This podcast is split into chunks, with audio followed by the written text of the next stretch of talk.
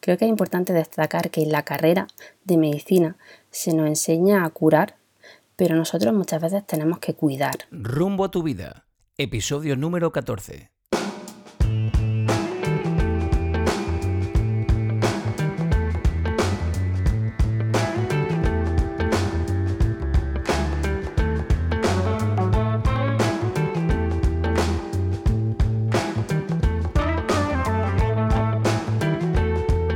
Hola a todos y bienvenidos a Rumbo a tu vida, el podcast sobre sociedad, cultura y estilos de vida en el que charlamos con invitados quienes nos hablan sobre su vida, su profesión y de cómo éstas han ido forjando poco a poco su personalidad. En el episodio de hoy hablaremos con la doctora Rosa María Ortiz, una granadina llena de energía y positivismo que actualmente reside en Inglaterra. Rosa María es especialista en neumología y ha trabajado en diferentes hospitales, como por ejemplo el Royal Brompton en Londres y el Hospital University of Chicago en los Estados Unidos. Una apasionada del deporte, la lectura y la música que viene a contarnos interesantes aspectos de su vida. Doctora Rosa María Ortiz, ¿cómo está usted? Hola, buenas tardes, Andrew. ¿Qué tal? ¿Cómo estás? Pues bien, bien. Aquí en Inglaterra algo nublado, ventoso, eh, aunque ha empezado hoy el verano, pero este es el verano. Qué raro, ¿no? Qué raro.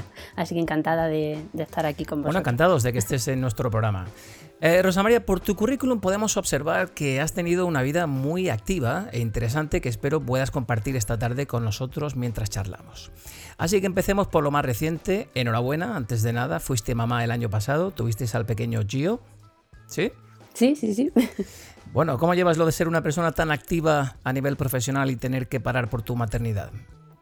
Pues, pues mira, Andrew, la verdad es que ha sido un poco pues, todo un viaje, ¿no? Realmente, si me remonto un poco hacia atrás, eh, antes de, quedarme embarazada, eh, quizás fue cuando, cuando el reto personal de decir, uy, yo llevo una, vida muy activa, mm, bueno, sobre todo muy involucrada en, mi profesión y, y cómo, cómo, lo voy a llevar, ¿no?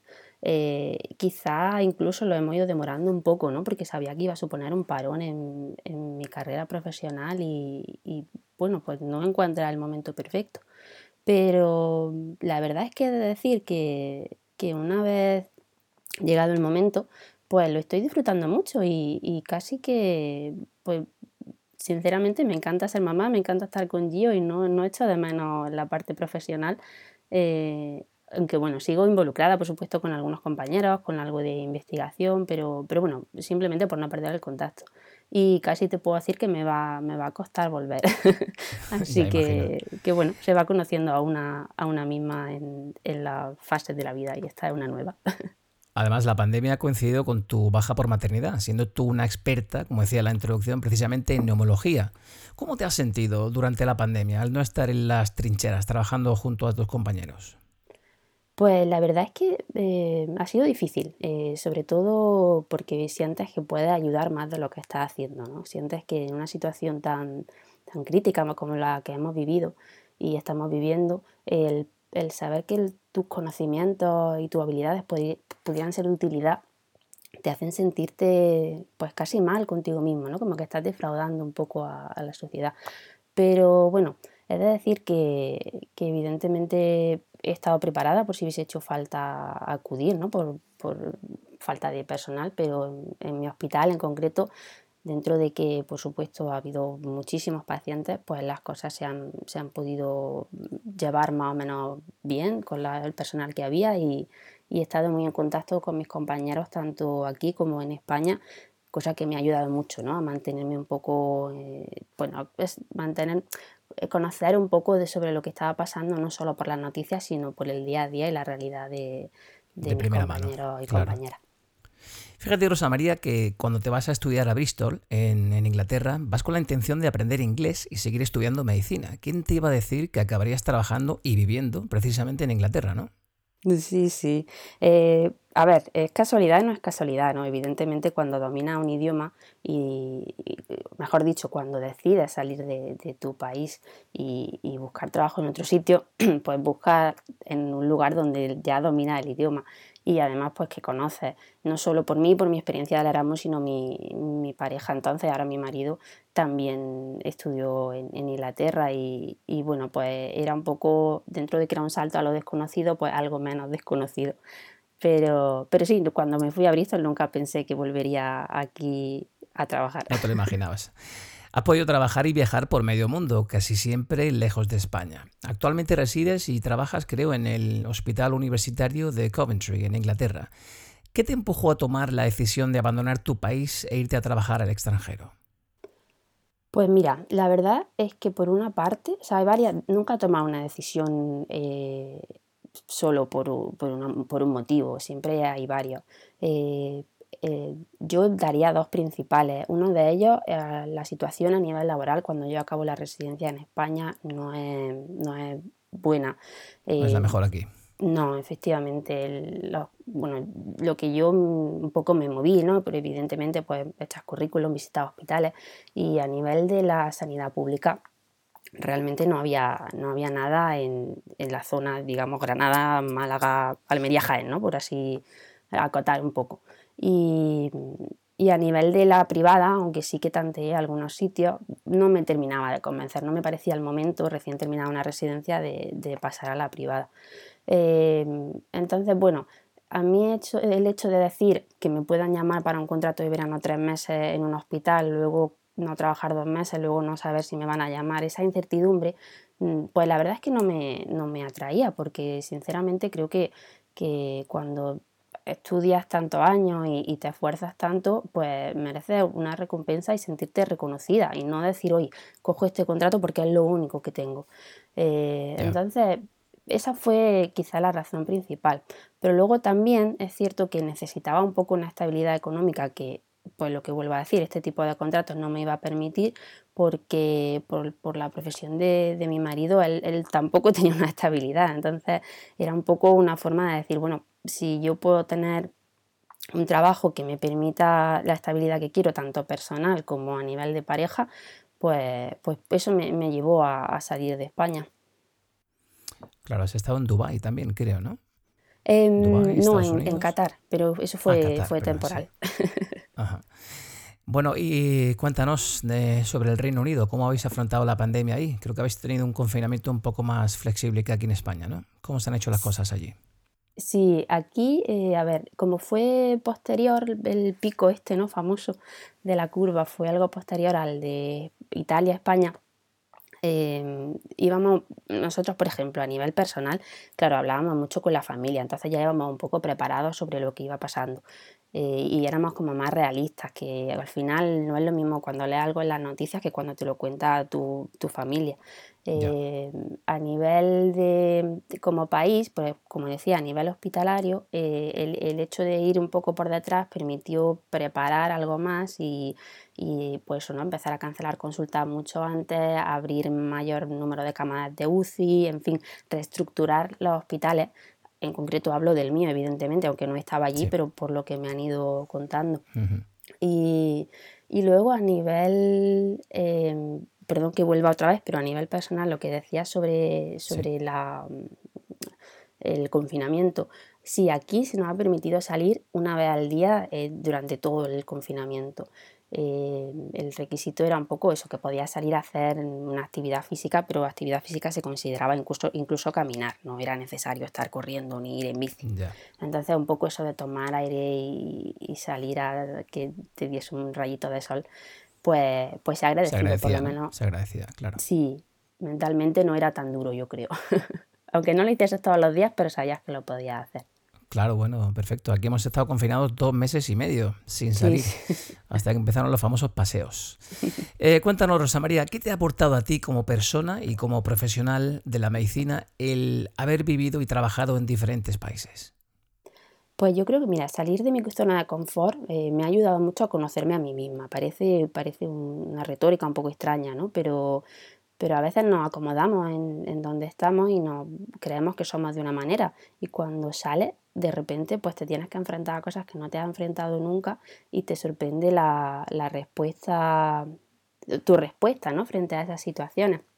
Eh, viniendo a, colación con lo que te digo, pues evidentemente la capacidad de adaptación y de, darte cuenta de que no hay una sola forma de hacer las cosas, sino que se pueden hacer de distintas formas y todas están bien hechas. O quizás mm, pues ser crítica con la forma en que haces algo y decir, uy, pues quizás es mejor esta otra forma. Em, así que sí, destacaría eso, el, el hecho de que de que de repente eh, como que el guion que pensabas que estaba escrito para ti no es cierto, ¿no? Y que tú estás al mando de tu propia vida, de tu propio guion de vida. Del rumbo de tu vida, ¿no? Mm, sí, mira. Oye, y desde el punto de vista de alguien que ha estado viviendo en el extranjero, ¿qué diferencias has encontrado en cuanto a la sanidad en el Reino Unido, los Estados Unidos y España? Em, bueno, Estados Unidos eh, yo creo que a nivel, de todo el mundo conoce que es una sanidad privada y por tanto es muy distinta a lo que estamos acostumbrados en España. Eh, yo estuve dos meses, estuve un periodo cortito. Eh, a nivel profesional, mi sensación, yo no era consciente, ¿no? Digamos que yo iba a trabajar y yo trataba a los pacientes exactamente igual que aquí, o que, o sea, que en España o que en Inglaterra, eh, pero sí que es cierto pues que, se conoce que no todo el mundo puede acceder a todos los tratamientos y, quizá mm, yo no, me gustaría trabajar allí, no me sentiría cómoda. Eh, a nivel de España y, Reino Unido los sistemas son muy similares. Eh, son sistemas públicos ambos y aquí en Reino Unido pues funciona igual, un sistema de centro de salud, de atención primaria y luego los hospitales donde están todos los especialistas. Eh, ya es quizá más a nivel, por ejemplo, en, Reino Unido es un sistema nacional de salud, mientras que en España sabemos que es por comunidades. O, el hecho de que aquí hay un, dualismo, o sea, digamos que como médico en España tú te limitas a, cuidar a los pacientes. Y aquí sí que eres un poco más consciente del dinero que cuesta hacer las cosas y de si quieres implantar una nueva técnica o quieres empezar una nueva, un nuevo procedimiento, eres tú un poco como médico también la responsable de crear un, un plan de lo que va a costar esa técnica, del dinero que el, el, gobierno, digamos, va a invertir en el hospital para que tú la puedas desarrollar, pero también el dinero que, que va a costar pues, el tiempo que va a estar el paciente en el hospital. En fin, eh, no, sé si, no sé si me estoy explicando bien, Andri. Sí, sí. Eh, ¿Y tú crees que podrías haberte desarrollado tanto como profesional si te hubieras quedado aquí en España? ¿Estamos todavía muy verdes aquí? Em, pues mira, no es cuestión de, estar verde. La verdad, eh, yo que he trabajado en los dos sitios, tengo que decir que, eh, no hay diferencia a nivel de como paciente, ¿vale? Imagínate si tú vas como paciente a un hospital aquí, un hospital allí, eh, yo creo que el, tipo de tratamiento al que puedes acceder eh, es, muy, muy similar. realmente, y, la, forma de ser de los médicos, la formación, son, son muy similares. a nivel personal, que es tu pregunta, si yo me podría haber desarrollado de la misma forma, mi respuesta, sin embargo, es no. Y simplemente es porque el sistema de, acceso a, plazas en, España, en Andalucía te voy a hablar en concreto porque es lo que más conozco, es a nivel de una bolsa de trabajo. En una bolsa de trabajo que funciona por un sistema de puntos. Y ese sistema de puntos es totalmente fijo. Entonces, eh, si tú quieres una plaza, tú tienes que tener cuantos más puntos. Y esos puntos se consiguen a través de cursillos, de, digamos que se le da preferencia a, una parte del currículum que para mí personalmente es más eh, superficial. Eh, a mí mi formación ha ido muy, muy dirigida hacia aspectos que a mí me, apasionan dentro de mi especialidad. y, este tipo de formación que yo he tenido, si yo hoy quisiese volver a España y, metiese mi, mis cursos, mis cursos, mi, mi máster, lo que sea que he hecho eh, en esta bolsa, probablemente mi puntuación sería muy baja.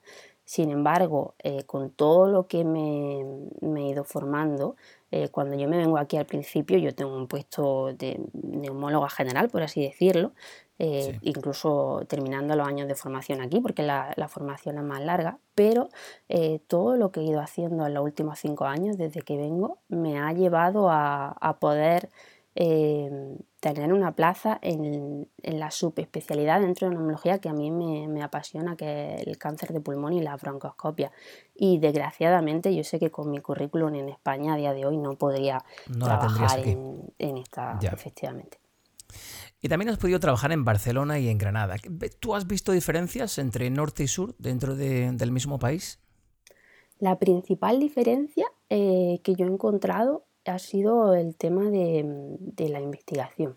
Como además, bueno, un médico, además de, de dedicarse al cuidado de los pacientes, tenemos que estar siempre en, formación continua y parte de esa formación es la investigación y es decir, bueno, estamos dando, como siempre aparecen tratamientos nuevos, mejor dicho, pues el ver cómo funcionan esos tratamientos en la vida real o, coger bases de datos sobre algo que está haciendo, sobre, por ejemplo, el, ejemplo claro ahora el coronavirus, ¿no? la cantidad de, de datos que se pueden recoger de los pacientes con coronavirus para aprender y poder tratar mejor en el futuro a, futuros pacientes. Eh, entonces es verdad que en Barcelona quizás se le daba más importancia. También es cierto que que yo en Granada tuve oportunidad de, empezar la, tesis doctoral y que yo he ido a congresos y o sea que dentro de, esta diferencia en aspecto global también depende mucho, mucho, de uno mismo y de saber acercarse a esas personas que te van picando y te van rascando y te van diciendo no te conformes con, esto, puedes hacer esto y esto y te van, te van abriendo nuevas posibilidades.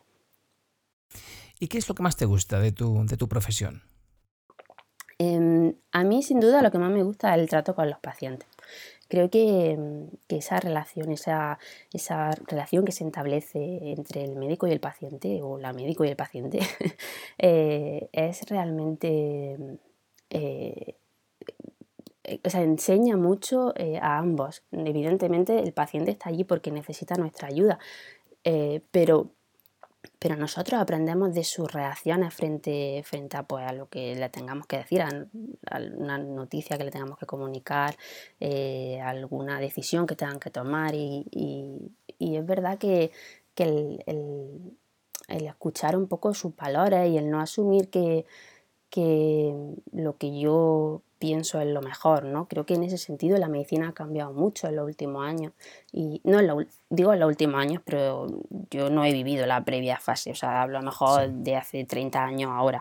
Eh, antiguamente se decía, el médico lo sabe todo, la médico lo sabe todo y, si tengo un problema, pues lo que diga la médico va, va a misa, ¿no? Por así decirlo.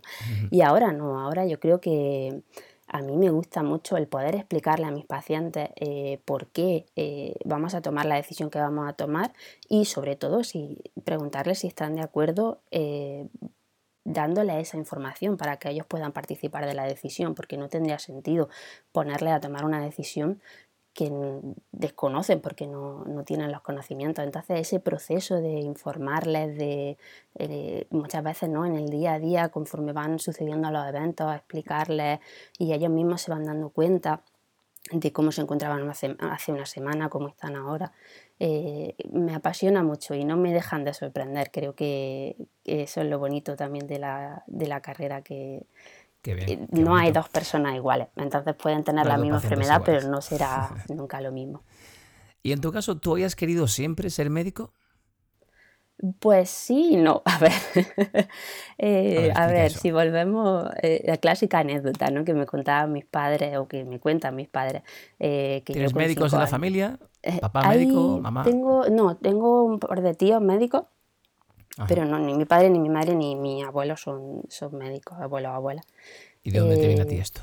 ¿Eh? ah, que de dónde me viene, perdona. Eh, pues eso, que te decía que yo sí que de pequeña parece ser que lo decía, pero cuando, cuando hago selectividad em, me planteo un poco, tenía claro que quería dedicarme al campo de la salud, sí, eso sí que es cierto. Y dentro de las distintas especialidades, pues bueno, siempre sido buena estudiante, tenía buenas notas y y pensé, siempre he sido una persona curiosa que quería saber el porqué de las cosas y pensé que cuanto, bueno, pues que la medicina era la que más me iba a enseñar dentro de ese campo de la salud. Y, bueno, ha sido un camino de altibajo, no, no, cambiaría mi profesión por nada, me encanta, pero sí que es cierto que la responsabilidad que conlleva a veces te, a veces pesa en exceso. Da vértigo, ¿verdad? Un poco. Oye, en el año 2017, Rosa María, consigues la prestigiosa beca de la Sociedad Europea de Respiratorio, ERS. Se dan entre 2 a 5 becas en toda Europa al año. ¿Cómo te sientes al conseguir tan difícil logro? ¿Qué te permitió hacer eso? Em, pues mira, sin duda fue uno de los días más felices de mi vida. Em, creo que llegar hasta allí fue el culmen de, un, largo proceso que empieza un poco cuando, cuando termino la residencia, bueno, un poco antes de terminar la residencia hago mi, estancia en Estados Unidos. Y, y en ese momento me doy cuenta de que quizá vuelvo, vuelvo un poco a, lo que hablaba al principio, de cómo cuando sales de tu zona de confort se te abren nuevas puertas.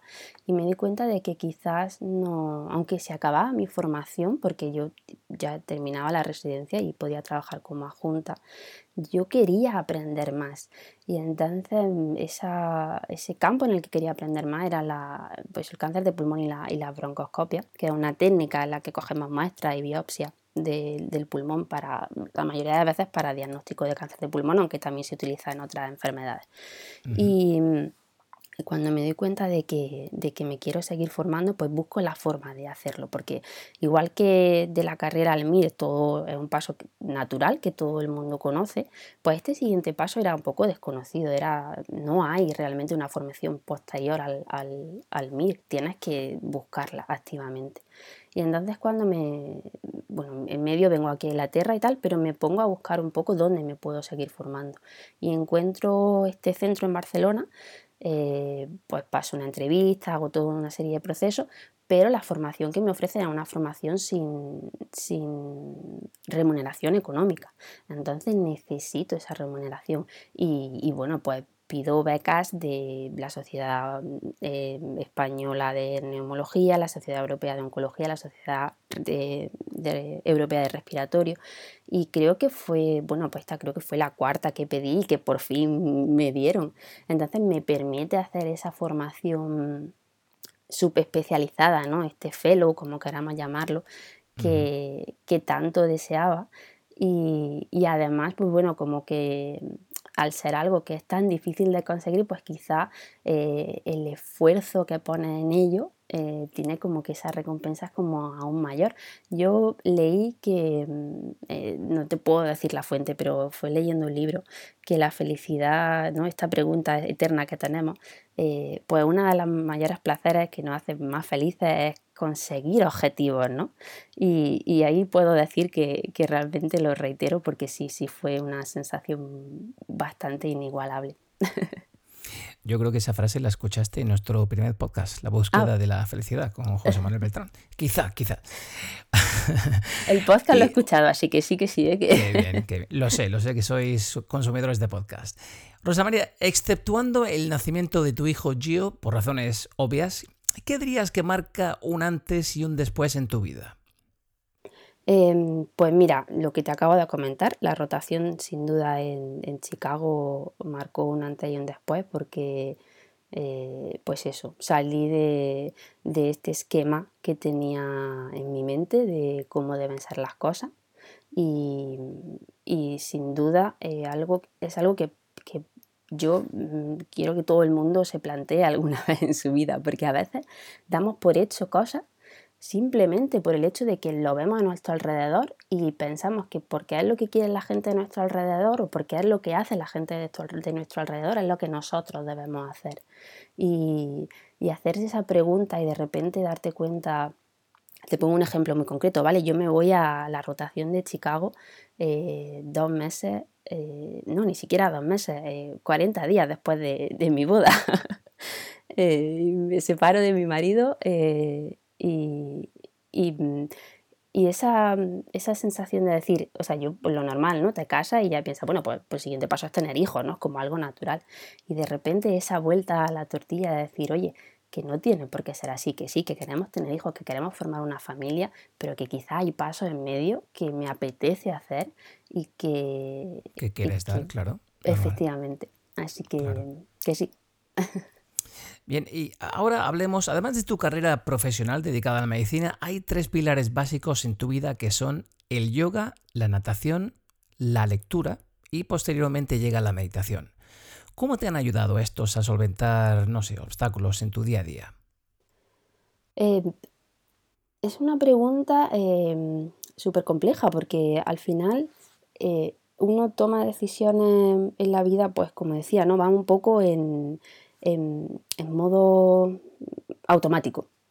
Y de repente, eh, sobre todo hablando del yoga y de la meditación, digamos que a mí eso es lo que me hace frenar eh, cuando descubro, curiosamente, el yoga lo descubro además en, Chicago, porque tengo una amiga que es profesora de yoga, o sea, conozco una persona que es profesora de yoga, termina siendo mi amiga, pero, pero ahí digamos que empiezo el yoga y de repente me, me hace ver ese, ese, esa pausa que necesitamos, por lo menos yo necesito, para continuar en esta, en esta vorágine, para escucharme a mí misma y para mm, conocer mejor mis emociones. Eh, tendemos a veces, o, perdón que hable en plural, pero evidentemente es más mi ejemplo, eh, a responder ¿no? en, en, una forma, en un piloto automático, pues yo qué sé, si, si alguien te hace una pregunta incómoda o si alguien te habla de una forma más desagradable, eh, tendemos a responder a veces de una forma muy irracional. Y, y, a veces eso termina volviéndose en nuestra contra.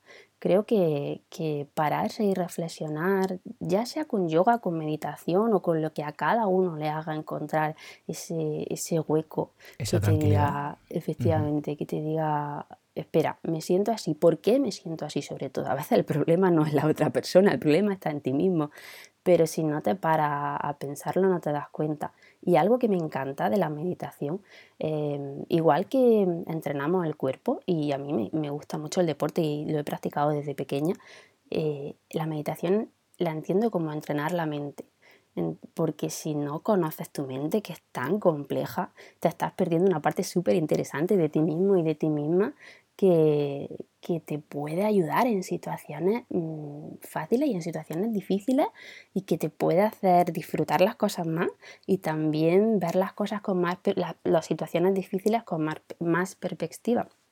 Perspectiva, perdón. Eh, eh, ¿Con qué frecuencia meditas, Rosa María? Pues eh, no tengo, o sea, lo hago a través de una aplicación del móvil, no voy a un grupo ni, ni, he tenido la suerte Mucha gente lo hace así, sí. ¿Perdona? Mucha gente lo hace así, se pone un vídeo de YouTube, se pone una aplicación de móvil, medita. Y, eh, depende, mira, varía mucho. Te puedo decir que durante el embarazo, que fue una época de cambio constante, porque era primero, con lo cual para mí todo era nuevo, eh, lo hacía a diario porque lo sentía que lo necesitaba para mantener un poco de equilibrio en, en mi vorágine hormonal. Y ahora pues intento por lo menos unas dos veces en semana. Hay veces que soy muy constante y lo hago a diario durante 10 días y luego pues decaigo. Así que, que bueno, que unas dos veces en semana. A veces ya ni siquiera me pongo la aplicación. ¿eh? A veces aprovecho ese momento de que pues que se acaba de dormir Gio y, y desconecto un poco y ya pues, conozco un poco los pasos. Así que... ¿Y el yoga lo haces, lo practicas el yoga a diario? Sí, sí, sí, el yoga para mí es esencial. A ver, el yoga entendiendo, o sea, yo practico a diario la parte del yoga que se entiende como estirar el cuerpo, ¿no? Como hacer un, la respiración y a lo mejor hago un par de posturas. Eso lo hago a diario. Lo que es una clase de yoga una vez a la semana. Bueno, no siempre tenemos el tiempo. Y menos ahora, ¿no? Que eres mamá. Sí, no, no, efectivamente. Aunque bueno, he encontrado yoga para mamá y bebé, o sea que vais yoga para todo. Qué bueno, bueno, bueno. ¿Qué cualidades dirías que, has adquirido por tu profesión? No sé, ¿eres más paciente, como decías, más meticulosa?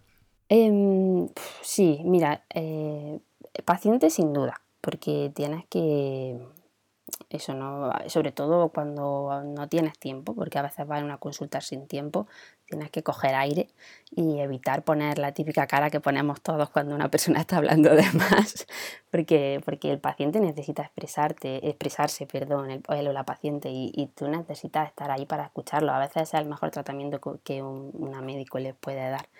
Eh, luego, eh, en relación con lo que hablamos, pues la empatía, evidentemente, ¿no? el, poder conectar con sus emociones. En ocasiones hace falta asertividad, sobre todo a nivel eh, de, bueno, hay, momentos, ¿no? Cuando hay unas decisiones difíciles que tomar y a lo mejor el paciente no está en condiciones de tomarla, está la familia, son situaciones complejas y necesita ser un poco asertivo y, a mí eso me cuesta, tiendo a ser una persona, eh, pues evito las confrontaciones, los conflictos, entonces una un aspecto de mí que he tenido que desarrollar, siempre desde la educación, evidentemente entendida la asertividad. Y luego la toma de decisiones y a veces, pues, evidentemente en situaciones de trascendentales, claro. Vida corre peligro, tienes que tomar decisiones rápidamente y, y eso también lo he desarrollado gracias a la profesión. Claro, ¿te consideras una persona valiente en tu día a día, en tu vida? Sí, te diría que sí, aunque me ha costado la respuesta porque... Con matices. Efectivamente, pero, creo que... según comentas, lo coges de tu profesión y lo aplicas en tu, en tu día a día, ¿no? Sí, eso sin duda, eso creo que, que intento ser bastante... A pesar de que me gusta mucho desconectar de, y, lo consigo bastante bien, creo que una, una de las claves al ser médico es poder dar el 100% de ti en tu trabajo, pero luego llegar a casa y, toda esa intensidad de emociones y dificultad de toma de decisiones, responsabilidad, dejarla un poco de lado y ser una persona, eh, pues como yo digo, yo soy, aunque suene horrible, ¿eh? pero yo soy médico de 9 a 5. Luego soy Rosa María y soy, en este caso, para mamá, pero esposa, yogi, eh, lo que quiera, lectora, ¿Y pero... ¿Cómo, cómo se hace eso, Rosa María? ¿Cómo se hace? ¿Cómo vuelves de un hospital de cuidar a pacientes con cáncer de pulmón y llegas a casa y, eres mamá, eres esposa, eres mm, profesional, eres mujer, eres deportista? ¿Cómo se hace eso? ¿Cómo, cómo esa desconexión? Yo la he aprendido sola, te va, a te va a decepcionar la respuesta 100%. No tengo un truco, no, tengo, no hay algo que yo haga al llegar a casa. Eh, para mí ha sido algo natural, no me preguntes por qué, no sé si es por mi forma de ser o si es por mi forma de entender la medicina o si es porque siento que, mientras estaba en el hospital lo he dado todo, lo he hecho lo mejor que sé y aunque todos vamos a cometer errores, eh, esa sensación de mi trabajo está hecho por hoy, ahora toca otra cosa, eh, soy, soy capaz de, de llevarla a cabo, con excepciones, por supuesto, porque hay momentos eh, que son especialmente cruciales. Yo no he trabajado en la pandemia, pero sé que por compañeros míos que esto ha sido uno de ellos. Y, es imposible desconectar porque ves algo que no has visto nunca y que, que te estás consumiendo al 100%.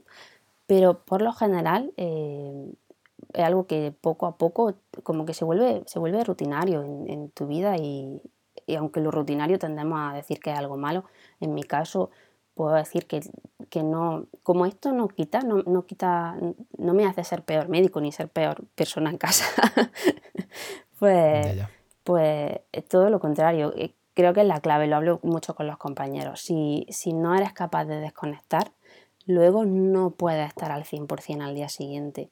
Y, y, bueno, mm, pues, pues ya está, pues día a día, ¿no? Al final... no tiene que ser fácil, ¿eh? No tiene que ser nada fácil.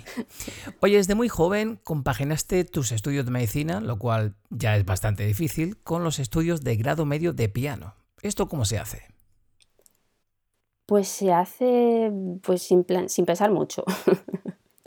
a mí me gusta mucho la música eh, y es algo que quería, que quería hacer. Les pedí a mis padres que quería estudiar piano. Y cuando empecé, para mí mm, era algo complementario a mi, a mi, a mi ser. No, no, entendía a Rosa María sin, sin, el piano. Entonces, conforme fui creciendo, como digamos que se convirtió en parte de mí, cuando empiezo la carrera, pues, pues sigue siendo parte de mí. Y esto que dicen, ¿no? Que el tiempo, o sea, que no sé, que no, es, no tengo tiempo, ¿no? que el tiempo se saca. Es verdad que todos Hay tenemos que un día de 24 horas. Pero, pero cuando quieres hacer algo, y en mi caso, pues ya te digo, era algo que formaba parte de mí, lo, lo, llevé evidentemente a tope. O sea, yo salía de casa a las 8 de la mañana, a veces pues de la facultad me iba al conservatorio, no volvía hasta las 9 de la noche y estudiaba, bueno, pues comía en el autobús, estudiaba en la biblioteca al rato que tenía entre una clase y otra por la tarde.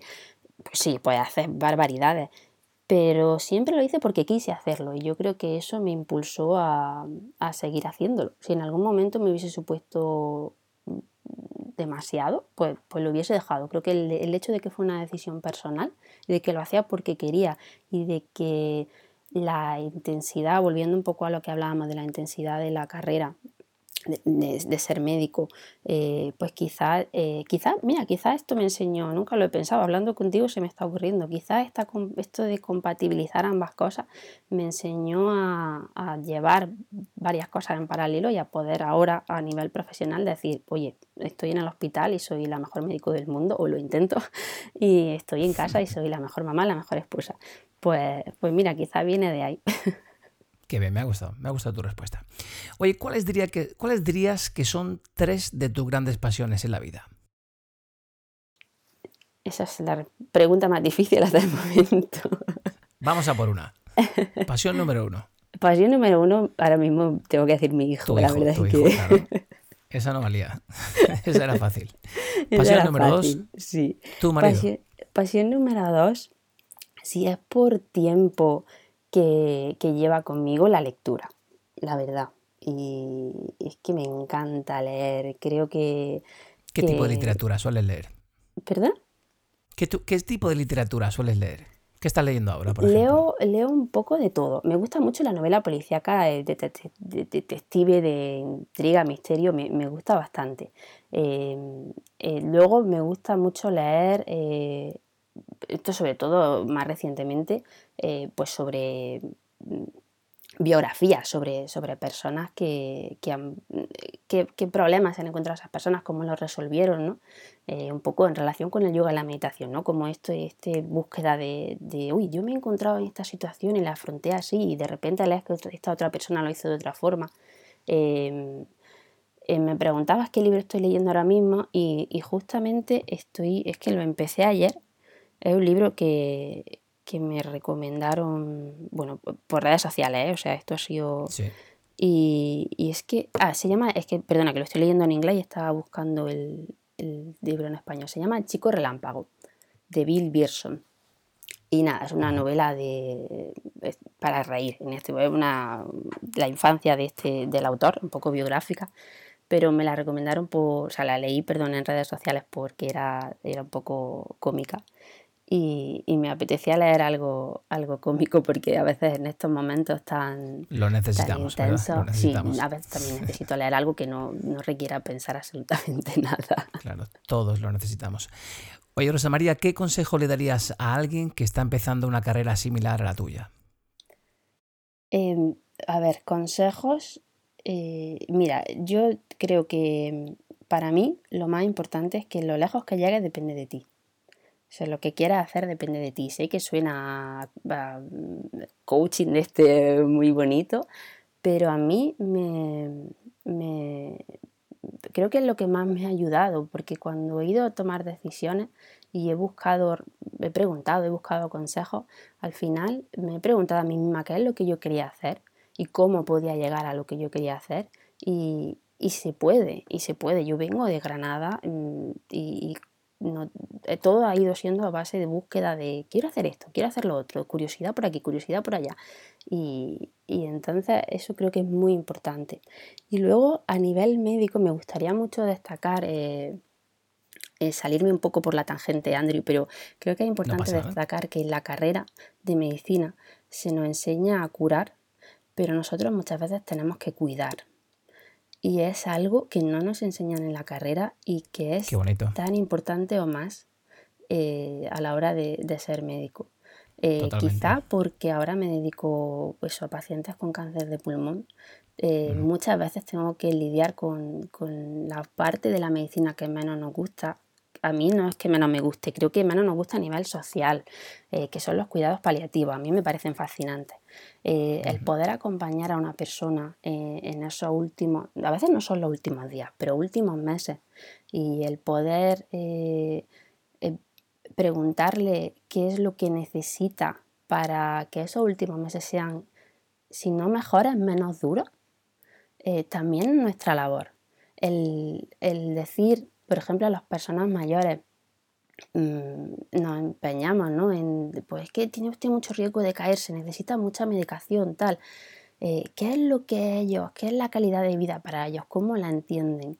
No es, eh, el decir, ay, eh, salir a correr. No puedes pedirle eso a una persona de 70, 80, 90 años, da igual, es que no es la edad, es más la persona. Y el decir, pues a lo mejor para esa persona la calidad de vida es poder ir a misa los domingos o poder salir a comprar el pan todos los días. Y quizá tú te empeñas en alargarle la vida con medicación y a lo mejor esa medicación le está produciendo unos efectos secundarios que le está impidiendo hacer algo que para ellos es muy importante. Entonces, eso también es medicina. Y, con el coronavirus creo que hemos aprendido, los médicos ya, los médicos, las médicos ya lo sabíamos, pero hemos aprendido que no todo tiene cura, que por desgracia o por suerte la medicina no tiene cura para todo. Entonces hay que saber muy bien porque aunque algo no tenga cura, nosotros podemos seguir ayudando, pero hay que saber muy bien cómo podemos ayudar y ahí es donde está el paciente o la paciente para ayudarnos a ayudarles. Y vuelve a lo que te decía hace unas preguntas, esta relación médico-paciente, es que aquí es donde crece. Y, y perdona si me enrollo, pero es que creo que es tan importante que si alguien está escuchando y se está planteando ser médico, yo le animaría 100% eh, no va a ser un camino fácil. Eh, la, aprenderás a convivir con la muerte, cosa que creo que, en nuestra sociedad no hay que hacerlo en esa profesión, hay que hacerlo. En tu profesión hay que convivir con la muerte, hay que convivir con situaciones límite, con pacientes que, como tú bien dices, eh, están viviendo sus últimos meses de vida. ¿Y con qué te encuentras en tu día a día? ¿Cómo llevan esos pacientes esos, esos últimos días, últimas semanas? Pues me encuentro con, es que cada, cada paciente es un mundo. Eh, te puedo poner un par de ejemplos porque me parece, me parece un poco que refleja eh, la situación. Te puedo decir, eh, bueno, te pongo, hablo en concreto del cáncer de pulmón, ¿vale? Y un inciso muy rápido, pero no puedo perder la oportunidad para decir, el cáncer de pulmón es la primera causa de muerte por cáncer del mundo el 80% del cáncer de pulmón es secundario al tabaco. Entonces creo que es muy importante que tomemos conciencia de la gravedad de, las consecuencias de fumar, aunque venga un poco, eh, viene a colación a lo que voy a decir, pero eh, necesitaba meterlo. Eh, en relación a esto, ¿no? Pues llegamos, hay pacientes que se sienten culpables por haber, por haber fumado, por ejemplo. ¿no? Es cierto que yo en el momento en que veo al paciente, yo no me pongo a juzgar lo que han hecho los últimos 10, 20 o 30 años de su vida. Yo estoy aquí y ahora para ayudar a esa persona. Claro. y cuando hay gente que lo quiere saber todo, hay gente que necesita que le digas, eh, pues, pues, mira, tiene un cáncer con metástasis que no tiene cura, podemos eh, paliar los síntomas y, ayudarte pues eso, que, a que sea más llevadero este tiempo, quieren saber pues, qué les puede pasar, que voy a sufrir, por ejemplo, voy a tener problemas de respiración, voy a toser sangre, ¿no? de este tipo de preguntas muy concretas del cáncer de pulmón. Eh, hay pacientes que, a lo mejor te dicen, yo he vivido una vida plena, soy, soy una persona feliz y, lo que sea que me quede, lo quiero vivir fuera del hospital. Entonces no quiero venir más a veros. Si necesito ayuda, pues eh, por suerte en Inglaterra hay un, sistema de cuidados paliativos muy bueno. Entonces digamos que no tienen por qué acudir a nosotros, sino que desde casa incluso a veces eh, se les puede tratar. Y hay gente que, se lo, que lo afronta así, hay gente que lo afronta, pues, pues, de algo se tiene que morir uno, ¿vale? Suena un poco duro. Sí. Oye, los pacientes quieren saber qué va a pasar ellos te piden información sobre cuál es el siguiente paso, cuál es el proceso a seguir o simplemente están resignados a, lo inevitable. La mayoría sí, la mayoría, pero ahí mira, ahí depende mucho, eh, ahí he encontrado mucha diferencia a nivel cultural. Eh, por ejemplo, entre España e Inglaterra, en general, eh, que no está bien generalizar, pero la población inglesa tiende a querer saber más que la población española con la que yo he tratado. Eh, entonces, a lo mejor aquí sí que necesitan pues, pues unos pasos muy concretos de decir, pues ahora vamos a probar este tratamiento, luego este otro, o bueno, pues la cirugía en, en su caso no es una opción, o si es una opción, muy, muy detallado. De hecho, tenemos la suerte de contar con, con una enfermera especialista en cáncer de pulmón en la consulta, que después de que el paciente salga de mi consulta va con la enfermera para seguir respondiendo preguntas. Sin embargo, en España no existe ese sistema y espero que algún día exista porque creo que es una labor muy importante. La, enfermería afronta el problema de una forma distinta a, nosotros, el personal médico, y complementa mucho nuestra información. Pero creo que al final es muy personal. Eh, al final, hasta que no llega a ese momento, ni siquiera el propio paciente o la propia paciente sabe cómo va a reaccionar. Si hay familiares, a veces los familiares reaccionan peor que el, paciente o la paciente. Eh, son situaciones complejas que eh, aquí hay, de nuevo hay una frase que, leí, eh, perdona porque debería haber citado la, fuente y no la sé, pero dicen que cuando, cuando coincides con una persona, eh, probablemente no recuerda lo que le dijiste ni cómo actuaste, pero sí cómo la hiciste sentir. Eh, a nivel en este tipo de situaciones tan difíciles, creo que lo importante es hacerles sentir que estás ahí para contestar sus preguntas si necesitan que se las conteste y, que pues lo que decía al principio, oh, perdón, al principio hace un par de preguntas, y que pase lo que pase, eh, quizá a veces curar no pueda ser nuestro objetivo porque el cáncer ya está muy avanzado, pero estaremos ahí para cuidarla y para ayudarla en este proceso. Qué bonito y qué importante a la vez. Rosa María, ¿qué crees que va a pasar ahora que poco a poco ya estamos superando esta pandemia? No lo sé, Andrew. es algo, es la gran pregunta. La gran pregunta, ¿verdad? A nivel personal, te puedo decir que parece que se van a ir la frontera y que tendremos opción de ir a España y, nos da miedo ir a España. Eh, bueno, te puedo comentar que hoy, hoy es el primer día, hoy es 21 de junio, oficialmente primer día del verano, primer día de la nueva normalidad en España y en las noticias salía la gente, eh, millones de personas en las playas, desplazándose en coche hacia la costa. Esa es la nueva normalidad. Eh, no sé cómo lo vamos a afrontar. ¿Tú qué crees? Ahí en Inglaterra, ¿cómo se vive esto? Aquí es que vivimos en una zona muy tranquila, Andrew. Vivimos en un pueblito, eh, aparte, mi hospital es grande, Coventry es una ciudad grande, pero donde nosotros vivimos es una zona residencial. Y es verdad que todo se ve un poco desvirtuado porque no hay tanta gente. Entonces, es verdad que aquí se han visto igual imágenes de playa a rebosar cuando se pudo ya, digamos, dentro del país se pudo desplazar, aunque no te puedes quedar a pasar la noche fuera, pero sí puedes hacer un desplazamiento más largo en el día. Y eh, creo que influye mucho eh, cómo el prisma que le pone cada uno a la, a la situación, ¿no? En nuestro caso, el miedo, por ejemplo, de ir, es decir, eh, exponer al pequeño Gio a, un aeropuerto, a un avión, aunque bueno, es verdad que los niños parece que son menos vulnerables, pero hay niños que también tienen síntomas y hay niños que también están muy graves.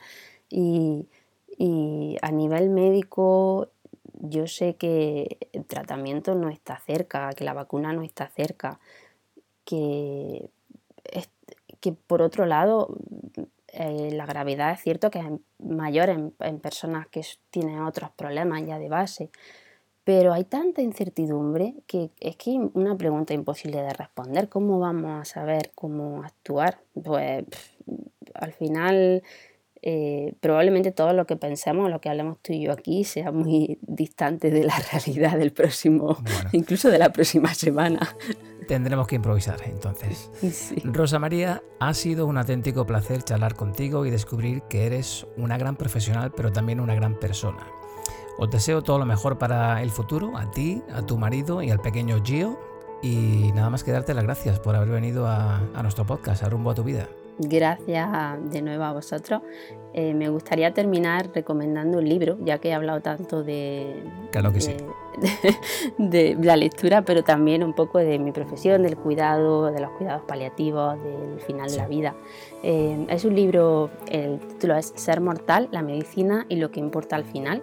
El autor es Atul Yagwande, es, es indio, pero pero es un, no es un libro para personal médico ni para personal sanitario, es para cualquier persona que quiera acercarse un poco al tema de, que hay algo más allá de, curar en los Pues tomamos, tomamos buena nota de él. Y repetimos las gracias, muchísimas gracias por haber venido a nuestro podcast, Rosa María, ha sido un auténtico placer. Un abrazo.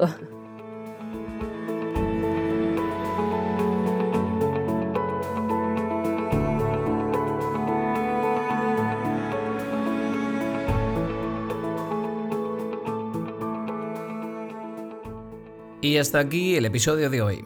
Charlábamos con la doctora Ortiz, una experta en neumología que nos hablaba de medicina, familia, yoga, deporte, viajes y meditación, y de cómo mantener un equilibrio en la vida. Te animo a que te suscribas a nuestro podcast, así no te perderás ningún episodio. También puedes dejar una reseña o valoración en iVoox, en Podbean o en Apple Podcasts. Eso nos dará más visibilidad y hará que podamos llegar a más gente. También podéis dejarnos vuestros comentarios en rumboatuvida.gmail.com. Estaremos encantados de contestar vuestros mensajes. Síguenos en Instagram, Twitter o en Facebook. Pásate por ahí y deja algún comentario. Nos encanta interactuar con vosotros. Así que ya sabes, no te olvides de que el próximo martes vuelves a tener una cita con rumbo a tu vida. Un saludo.